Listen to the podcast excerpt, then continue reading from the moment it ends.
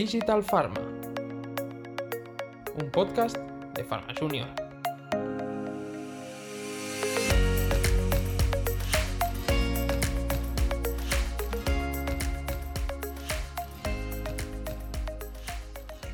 Hola a todos, soy Ingrid Pina y estáis escuchando un episodio más de Digital Pharma. Hoy, como siempre, estoy con mi compañero Albert. Hola Albert, ¿qué tal estás? Hola Ingrid, ¿qué tal? ¿Cómo estamos? Con muchas ganas. Me alegro. Y con mi compañera Adri. Hola Adri, ¿qué tal estás tú? Hola Ingrid, con muchas ganas también. Qué bien. Es que hoy tenemos el placer de tener como invitado a Frederic Simoes, que lleva nada más ni nada menos que 15 años en Novartis, tiene una trayectoria muy extensa que seguro que nos contará mucho mejor que yo, pero concretamente ahora está como, tiene el cargo de Division CFO en Novartis Business Service. Eh, un placer tenerte aquí con nosotros, Fred. encantada. No, no, el placer es mío. Qué bien. Pues si te parece, antes de dar paso a mi compañera Adri y empezar con la entrevista, nos gustaría saber cómo te definirías con dos palabras, dos, tres palabras como mucho. Dos palabras. A ver, em, yo te diría que colaboración y optimista. Qué buena, qué buena lección. El optimismo nunca puede faltar. Pues muchísimas gracias. Sin más dilación, vamos a empezar. Adri, cuando quieras. Genial, gracias Ingrid, gracias Fred, un placer tenerte hoy con nosotras. Pues empezamos con la primera pregunta. Em, Ingrid nos ha introducido cuál es, cuál es tu posición actualmente, pero ¿nos podrías contar de, tu mano una, brevemente cuál ha sido tu experiencia en el sector farmacéutico? Sí, te voy a intentar resumir 15 años, que no será fácil, pero Ah, empecé en Novartis España eh, hace 15 años en, finanzas, haciendo control de, gestión. En aquel entonces llevaba un equipo en primera experiencia ah, manejando colaboradores. y después de dos años em, ya eh, me fui a Bélgica con Novartis también, donde fui director financiero primero y después eh, estuve durante una temporada de, de ad interim de director general. antes de irme a nuestra central de Novartis en, Basilea. Y ahí, pues, eh, varias, varias posiciones, pero destacaría pues, eh, una donde estuve estableciendo nuestra unidad de servicios internos, lo que me llevó a establecer centros de, trabajo y desarrollo en, Irlanda y, pasar mucho tiempo en, la India también. antes de volver a, España más recientemente ah, como director financiero ah, y también otra vez ah, como ad interim de, dirección general. antes de volver a, Basilea ahora hace, hace un año en, de cargo de director financiero global de una de nuestras unidades. Buenísima. Pues yo creo que es una experiencia espectacular, muy diferente de los diferentes perfiles que solemos entrevistar. Y yo creo que me quedo con la parte internacional, ¿no? que es algo que, está en boca de todos y que yo creo que aporta siempre a cualquiera. Para romper un poquito el hielo, durante todos estos años, ¿tienes alguna experiencia que nos puedas compartir y explicar que fuera un tierra trágame? A ver, tengo, tengo muchos, la verdad, porque, pero bueno, tengo también la suerte de que me gusta reírme de, mí mismo, así que no me afecta demasiado. Pero mira, te, voy a contar uno de, del viernes pasado. Pues estaba eh, comiendo en la, en, la, oficina y recibí un mail de una dirección de correo personal eh, con el nombre de lo que parecía, parecía ser nuestro eh, CEO global, Vas Narasiram, y con, un, con un vínculo.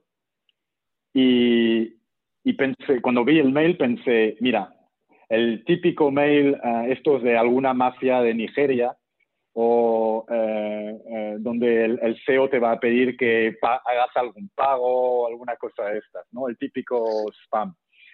Y primero pensé en borrar el, el, mail, pero luego me acordé, lo aconsejo que todo el mundo se lo mire, un TED Talk de, un tipo que se llama James Beach, uh, que tiene un texto que se, se llama What happens when, uh, when you respond to spam email.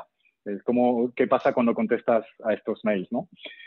Y, y pues no sé por qué me, me, me, pasó por contestar y contesté, mira, transferencia hecha, le puse un cero de más y también me quedé con un porcentaje para mí y lo envié. Y nada, seguí con, seguí con mi trabajo y, y, bajando en los mails de mi inbox llegué a otro mail con la misma dirección y con un texto que ponía, hola Fred, uh, para nuestra reunión de después te voy a enviar un vínculo y efectivamente era nuestro CEO de verdad. o sea que no quiero saber lo que pensó cuando leyó mi email. Y lo bueno es que estamos a, a, martes y todavía soy empleado de Novartis, o sea que se habrá reído mucho. Espectacular, me encanta, me encanta el optimismo que transmites, lo que has dicho al principio. Como una experiencia así, me sacas la parte positiva, buenísima. Creo que es de momento el mejor tierra trágame que nos han explicado. Tengo muchos, ¿no? te juro que, que suele pasar, pero bueno, Podríamos hacer un podcast pasar. con los Tierra Trágames. sí, la verdad es que vais a tener una bonita colección después de, de unos cuantos podcasts. Buenísimo, nos sirven, nos sirven para, para poneros también en, en, en ¿no? A los, al nivel de todos y ver que estas cosas pasan y que hay que tomárselas con optimismo. ¿no? Eh, después, de, después de este gran momento, sigamos con, con las preguntas y vayamos un poco, un poco más allá. ¿Cuál dirías que ha sido uno de tus mayores retos durante tu vida profesional? Hmm. Bueno, um, lo primero es uh, que me he encontrado muchos, ¿no? Y, te diría a lo mejor alguno que os interesa desde liderar un equipo siendo muy joven hasta liderar una transformación global y, lanzarme y, y pensar, mira, no tengo ni idea de cómo, por dónde empezar, um, ¿sabes? De tener muchas dudas, um, hasta manejando equipos, ¿no? Um, y la verdad es que si, si, te paras a pensar, menos mal que te vas a encontrar en tus retos, porque son los momentos en los que, en los que creces. Y, y mira, aprovechando, esto sería un consejo que daría a, a, a todos los que empiezan una carrera en el, en el sector, es esto, ¿no? Ir buscando los retos, lo que os va a poner en, en zonas de, que os saque de vuestra zona de confort y, y os haga crecer. Um, pero para, para hablar de, de, un reto diferente, os voy a hablar de un reto que considero cercano a un, a un a volver a, a, reponerse un fracaso, ¿no? Que esto puede pasar también en la carrera, que no todos son éxitos. Y, y pues mira, me gustaría compartir um, que, bueno, os, os, comentaba antes en mi carrera, después de, de, de estar de, ad interim en la Dirección General de, de Novartis España, eh, claro, uno se hace la ilusión de decir, oye, ¿por qué no, no sigo? ¿no? Y, y, la verdad es que la cosa iba muy bien, me había volcado bastante, uh, había llegado a tener pues, empleados de la empresa haciendo promoción en los canales uh, de comunicación internos para que me quedara en el, en el rol, etcétera, etcétera, ¿no? Además, había tenido bastante suerte, los resultados iban súper bien, nos pusimos primeros en el mercado nacional, o sea, todas las cosas iban viento en popa, ¿no? Y, y, en enero del 2019 me comunican que, que, al final han tomado la decisión de que preferían tener a alguien que haya tenido más experiencia en, en dirección general y que por lo tanto no me iba a quedar, ¿no? Y te puedes imaginar después de la, la ilusión uh, que te haces, que las cosas van bien y todo, reponerte de esto es, es, es complicado, ¿no? Y, y sobre todo eh, volver a, a, encontrar la motivación y la energía para, para seguir. Uh, esto fue uno de los mayores retos con los que me he encontrado hasta ahora y seguro que vendrán muchísimos, muchísimos más.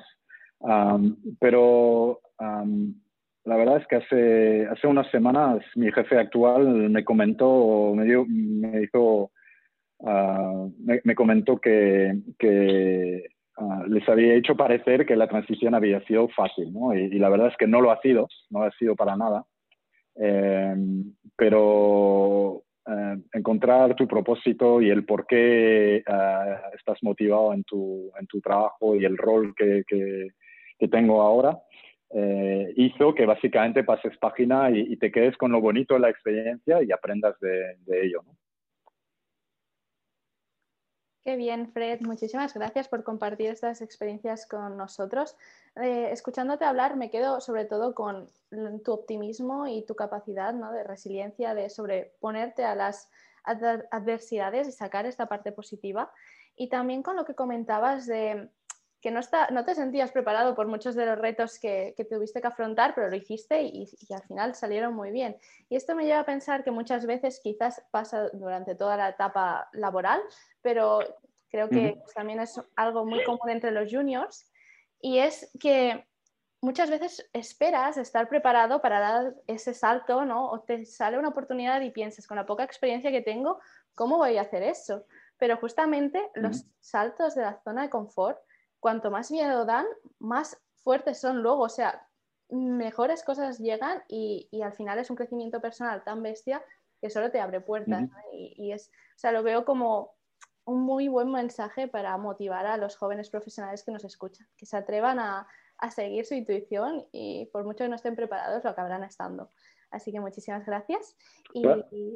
Parece sencillo, Ingrid, pero yo creo que una cosa que es importante que desarrollemos con, esto, ¿no? con salir de la zona de confort, es también cómo eh, nos aprendemos a hacer, adaptarnos mejor a nuevos entornos hablabas de, hablábamos antes de carreras internacionales, es lo que mejor, lo que más provecho le sacas a, irte a otro país, otra cultura, otra empresa, otra forma de hacer cosas, es que desarrollas también ah, pues sistemas de ayuda, ¿no? Mm, ¿Quiénes van a ser tus mentors, la gente o tus amigos o, otros profesionales en los que te puedas apoyar y, y desarrollar esta red a tu alrededor? La verdad es que es el mejor activo que puedas tener a lo largo de tu carrera.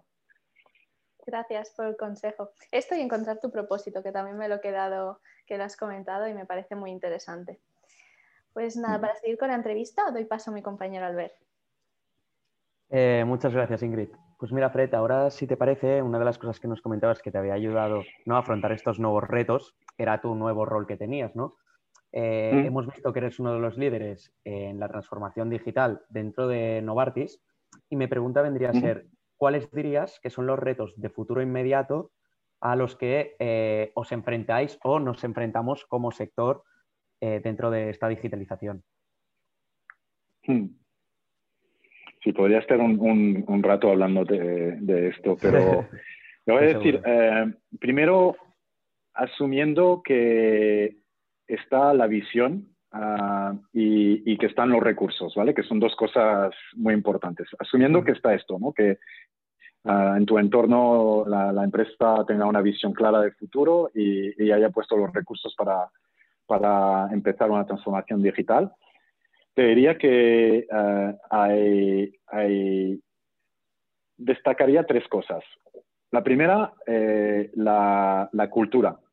Em, porque el mundo digital no entiende de, silos, por ejemplo, y, y, en muchas empresas estamos por defecto organizados con silos. ¿no? Si tú comparas la organización de, de una multinacional como, como, la mía, como Novartis, y una, y una startup, claro, no tiene nada que ver. Y, y, claro, la adopción de una transformación digital en una estructura jerárquica de silo es, es muchísimo más, más, complicada y tienes que, que, un poco hacer que toda la gente entienda eh, el valor que tiene, tiene hacer las cosas de, de otra manera y, por ejemplo, pues cómo aprovechamos eh, los datos, cómo los compartimos, cómo, cómo, tratamos los datos como un activo, ¿no? Y, y, muchas veces, pues si tú miras una, una, empresa multinacional, vas a tener mucha retención de información porque tiene un valor y no quieren compartir, ¿no? Todo lo contrario, mira, usé la palabra colaboración antes, pues esto, una cultura de colaboración, una cultura abierta donde veamos que la, la suma de las partes suma más que, cada una de ellas. ¿no? Em, la, la, el segundo mayor reto, te diría que es entre talento y formación. Em, em, tuve la suerte cuando estaba en España de montar un, hub digital de, donde tenemos uh, data scientists que están dando soporte a, la función de finanzas en, todo el mundo. Y la primera cosa que hicimos fue enseñarles negocio, ¿no? Eh, y, para que entiendan un poco, que no sean, se queden simplemente en la parte técnica, ¿no? que, que entiendan cuáles son los retos que estamos intentando resolver gracias a la tecnología. ¿no? Es un medio, no es el propósito de, del negocio de cada una de las personas que trabajamos en la industria farmacéutica. Y te diría que para un, profesional que está del otro lado en la parte no tecnológica, tenemos la misma obligación de entender la tecnología para saber cómo la podemos aprovechar mejor para llegar a nuestro propósito y, llegar a más pacientes de la mejor forma posible. ¿no? Eh, en mi rol actual también una, de las cosas en la que hemos invertido, mucho a nivel de formación es, uh, nos pensamos que la tecnología a lo mejor puede ser una cosa elitista, ¿no? Uh, de un grupo de profesionales súper formados, uh, súper técnicos, súper especializados. Y la realidad es que cada vez más hay herramientas que llamamos de self-service, um, que van a reemplazar todas las herramientas que teníamos en, con Artificial Intelligence, Process Automation, etcétera, ¿no? Y, pues invertir tiempo en formarse y entender mejor ah, estas herramientas es, crítico eh, porque otra vez eh, es un nuevo es un medio para, para llegar a nuestro propósito. Y, el tercer y último diría de los mayores de los retos que tenemos es sobre todo en multinacionales grandes como, como Novartis ah, hemos ido creciendo mucho y hemos crecido también en base a adquisiciones, tenemos muchos filos, como te comentaba antes, y romper esta fragmentación y entender cómo mejor integrar los procesos dentro de la empresa ah, y, cómo poder aprovechar ah, la, tecnología. Si, si hablas de, de, nuestros sistemas informáticos hoy, muchas veces pues la, la, experiencia como usuario no es la que, la que podía ser.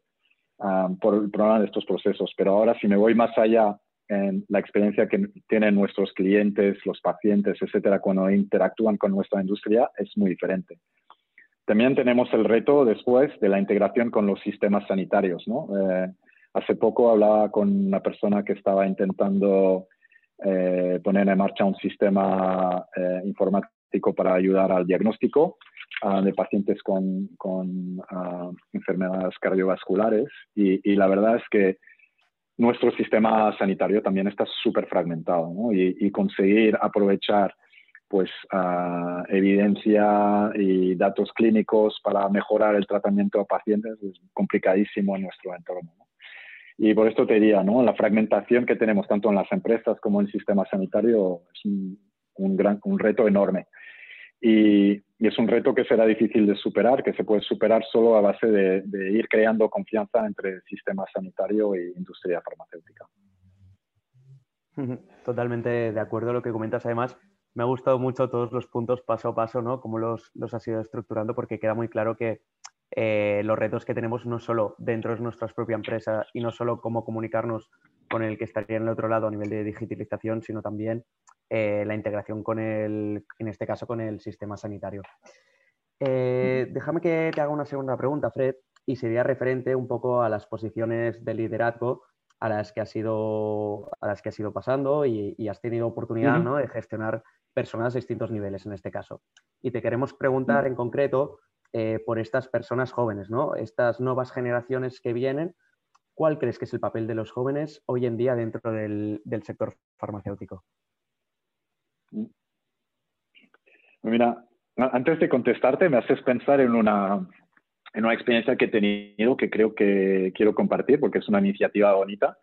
En Novartis España tenemos un, cada año un grupo de jóvenes que hace de mentor a, a, gente del comité de dirección o gente más, más senior, ¿no? no me quiero poner en esta categoría, pero ahí estoy en, los que hacen de mentor para nosotros y no, y no lo contrario, ¿no? que estamos acostumbrados a, que gente con más experiencia de mentorship de, gente joven.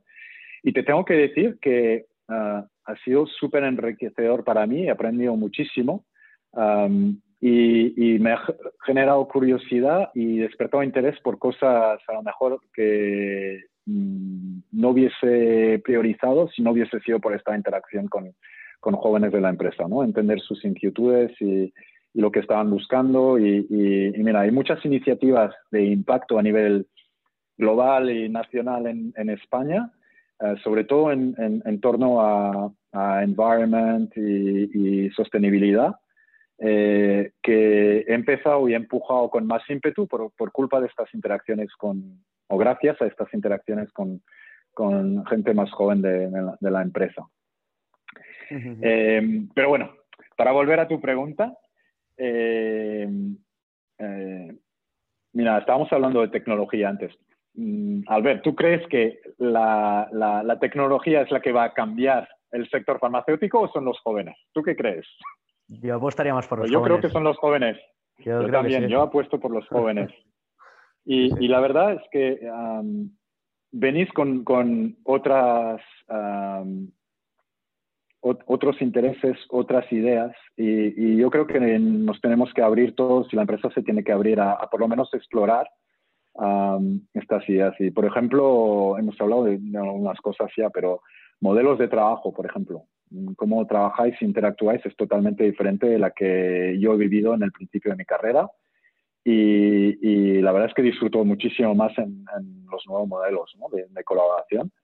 Em, por otra parte, también yo creo que hablaba antes de reconstruir la confianza con, la sociedad, con los sistemas sanitarios, etcétera. Esta, esta colaboración con, los sistemas es crítica.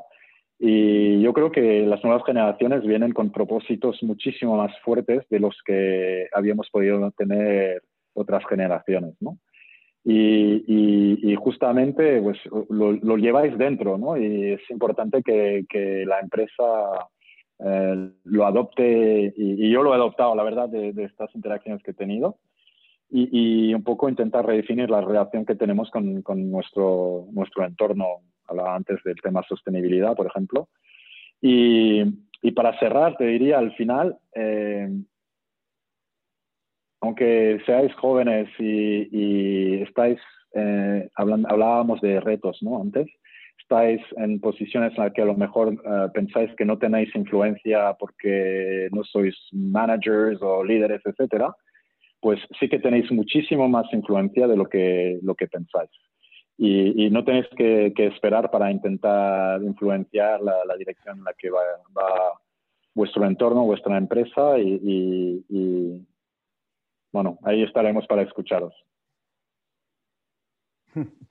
Sí, sí, no, no, y totalmente de acuerdo con lo que dices. Además, yo incluyéndome dentro de, este sector joven que dices, ostras, reconforta mucho estas palabras, la verdad, y dan muchas ganas de seguir trabajando para, para tanto lograr los retos como para intentar cambiar un poquito eh, para mejor, obviamente, el sector en el que estamos, como también como para, para influenciar en, en, otras personas. Así que me lo tomo como un consejo y espero también que, nuestros oyentes lo hagan. Y ya para terminar, eh, la última pregunta sería, ¿qué consejo le darías a tu yo de hace unos años que se encontraba pues, entrando en, en, esta, en este sector, en esta vida profesional? Wow.